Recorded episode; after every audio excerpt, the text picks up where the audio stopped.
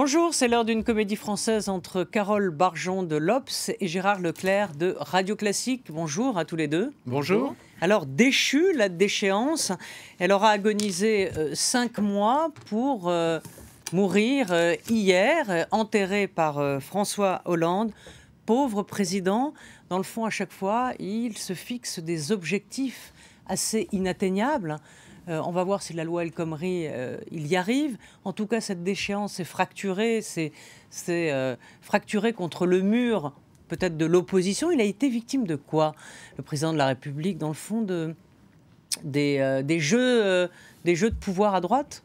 Parce que c'est un peu ça, c'est ce qui s'est passé. À l'Assemblée, il y avait la, majorité, au Sénat, à droite, il ne l'avait pas. Oui, mais je pense qu'il est d'abord victime du piège qu'il s'est tendu à lui-même. Hein puisqu'il a cru pouvoir piéger l'opposition en reprenant une proposition qui était euh, majoritairement défendue euh, à droite, et notamment par Nicolas Sarkozy.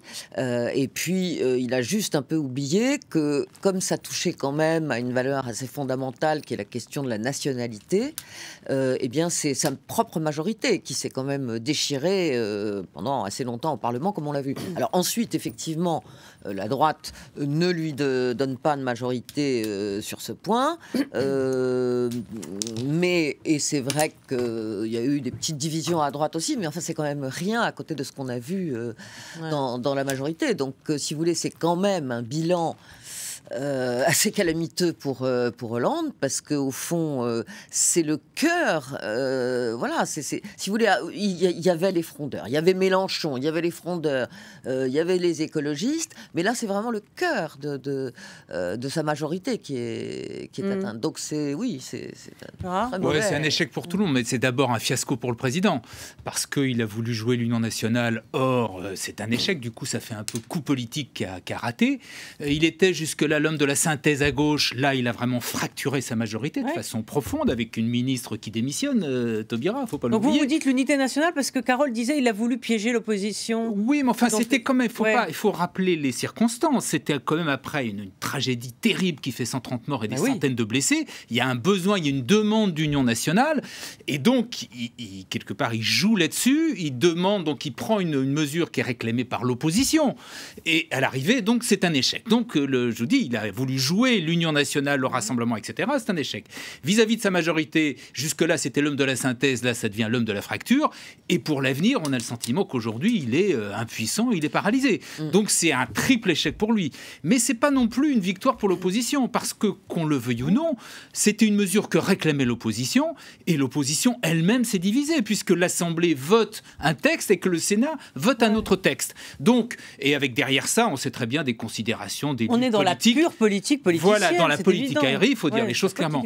Et c'est pour ça qu'à l'arrivée, c'est aussi une défaite pour l'ensemble du monde politique. Parce que l'opinion publique était pour cette mesure, à tort ou à raison, mais elle était pour. Et donc le résultat, c'est qu'on voit un monde politique qui se divise, qui se chamaille, qui n'est pas capable de trouver justement sur un, dans un contexte qui est quand même très particulier, je le rappelle, qui est celui de la lutte contre le terrorisme, n'arrive pas à trouver un terrain d'entente. Donc c'est mauvais pour tout le monde, sauf il n'y a qu'un parti, il faut reconnaître, qui a été cohérent du début à la fin, c'est le Front National, qui était pour cette mesure, qui est resté et qui dit aujourd'hui, nous on était pour, c'est pas si ça s'est pas passé, c'est pas nous, c'est les autres. Donc voilà, c'est un échec quand même oui, global et terrible pour tout le monde. Vous êtes d'accord, un échec pour tout le monde, il, a un peu raison. Euh, enfin, non, enfin moi je, je considère que c'est quand même beaucoup c'est d'abord pour François Hollande. C'est d'abord l'échec de François Hollande. Après ça, euh, d'accord, c'est ce que j'ai commencé par. Il peut y avoir des, considérations. C'est c'est l'ensemble de la classe politique. Regardez la. En fait, c'est les droites euh, à l'Assemblée nationale et la droite au Sénat qui sont pas qui est pas d'accord entre elles. Non, euh, bah, attendez, une partie de la droite à l'Assemblée nationale et de, de la droite sénatoriale, ah parce que il y a quand même des députés de droite, notamment les sarkozystes, qui ont voté cette mesure à l'Assemblée nationale. C'est le problème, sauf qu'ils l'ont voté, ils ont voté un texte à l'Assemblée nationale et au Sénat, ils votent un autre texte. Et derrière ça, on sait qu'au Sénat, il y a Larcher, le président, qui est derrière Fillon. Et donc, on retrouve dans cette division de la droite la, bataille des primaires. Mais vous, avez, vous avez une petite cohérence du côté des sarkozystes, puisqu'ils ont toujours dit qu'ils voteraient le texte initial présenté par François Hollande. Bon. Voilà. Alors après, effectivement, il y a eu des, des donc, des donc il a été victime des jeux tactiques à droite. fond de primaire. Parce que dans le fond, personne ne voulait faire de cadeau à Nicolas Sarkozy. Oui, victime aussi. Euh, ni, à, ni, à, Hollande ni à Sarkozy. Victime, victime aussi des divisions de la gauche et d'une certaine immaturité de la gauche. Quand vous voyez quand même la façon dont la gauche est montée contre ce texte qui était quand même présenté par le gouvernement, euh, ça pose quand même un problème. On, l'a vu là-dessus, on le voit sur la loi El Khomri, etc. C'est-à-dire que vous avez maintenant euh, un parti majoritaire qui ne soutient plus régulièrement, qui ne soutient plus son gouvernement, qui non seulement ne soutient plus, mais qui l'attaque et qui est souvent le plus virulent dans les attaques. Mais ça pose quand même un problème. Oui, mais parce qu'il pense que son président oui. ne lui présente plus de mesures vrai. qui soient conformes à leurs valeurs. Oui, mais il y a une règle quand même. ça le problème. Il y a quand même une règle dans la Ve République, c'est qu'en principe, la majorité ah bah, défend le gouvernement et le président. Oui, en principe, c'est la règle. Il est arrivé que certains gouvernements soient obligés de gouverner au 49-3 mais pendant des mois et des mois. Je mais à, ce point-là, on l'a quand même euh, rarement Le gouvernement de Raymond Barre, à la fin, euh, qui n'était pas soutenu par C'est vrai, mais à ce point-là, on l'a quand même rarement vu. On a quand même aujourd'hui, avec la loi El Khomri, il y a des députés qui vont aller manifester contre le projet du gouvernement. Non, non, mais c'est des gens comme Pascal Cherki, c'est totalement invraisemblable. intenable. On se demande d'ailleurs comment euh, François Hollande va tenir encore pendant 13 mois. Alors, justement, lui, il, il fait une nouvelle offensive médiatique, hein, puisqu'il fait une émission début avril sur France 2 face aux Français, le, truc habituel.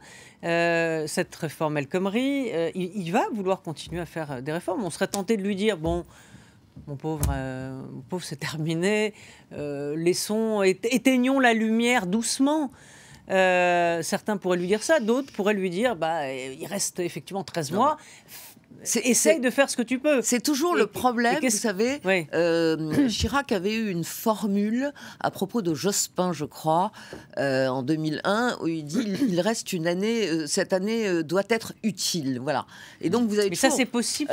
voilà, vous avez toujours le, syndrome de l'année utile en fin de quinquennat, dont évidemment François Hollande, j'imagine, espère qu'elle ne se résumera pas juste à une fin de règne et qui regardera les trains passer. Mais c'est vrai lancer des réformes. On se demande aujourd'hui comment il peut faire passer des réformes sans majorité.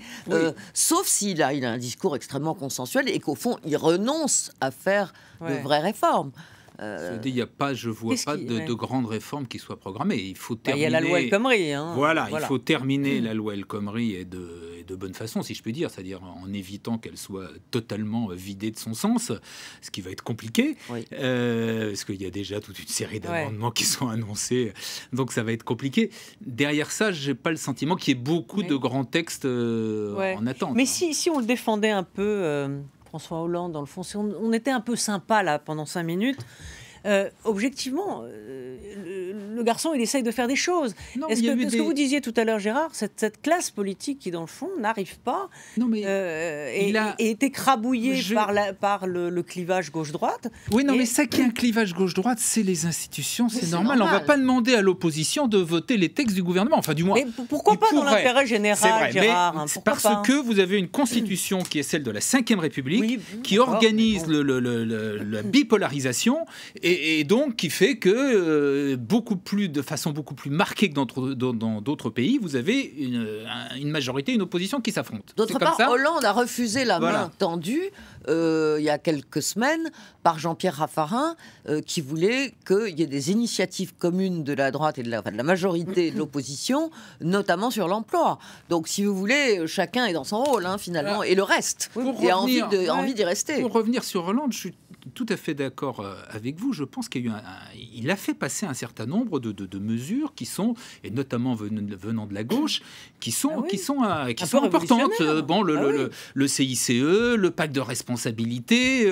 il tue un ça, c'est des réformes, et même la loi El Khomri, la loi Macron, la loi El Khomri, ça, c'est des réformes importantes que la droite n'avait jamais faites. Bien sûr. Et, et, donc, il fait. Le problème, c'est que quelque part, il est quand même responsable de ne d'un manque de clarté au moment de son élection. C'est-à-dire qu'il a joué toujours sur cette idée de synthèse, etc c'est vrai qu'il y a un certain nombre de députés de, la gauche du Parti socialiste qui sont en droit de dire mais c'était pas ce qu'on nous avait annoncé, c'est pas le discours C'était pas le programme. C'était pas le programme.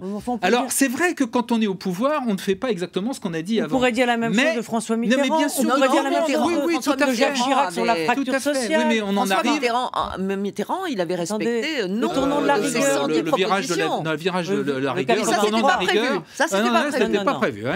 Non, non, non. Enfin, il a fait la retraite à 60 ans, etc. 아 Oui, donc en fait, vous dites qu'il y a tromperie sur la marchandise, mais on apprend en marchant. Est-ce qu'il y a un moment, je veux dire, étant donné la mondialisation, non, mais qu'est-ce qu'on demande Qu'est-ce qu'on demande à quelqu'un euh, qui prétend être le leader d'un grand pays? C'est d'avoir un peu une vision, de savoir anticiper. Et donc, manifestement, l'analyse de la situation n'avait peut-être pas été tout à fait bien faite euh, auparavant. Et c'est pour ça qu'ensuite on dit qu'il y a tremperie sur la marchandise. Sauf, que comme ça se répète quand même de président en président, il y a, je pense qu'il y a un problème d'institution. C'est-à-dire que pour se faire élire président de la République, on est obligé de dire de faire des promesses inconsidérées. Et quand on est au pouvoir, on se rend compte que c'est pas possible, qu'il faut faire une autre politique. Et c'est pas un hasard si quasiment tous les tous les présidents qui se sont fait élire ont fait à l'arrivée une politique qui était passée, qui était annoncée. On connaît tous. Euh, Jacques Chirac se fait euh, élire sur la fracture sociale. À l'arrivée, la fracture sociale, elle disparaît. elle, disparaît au bout de deux mois.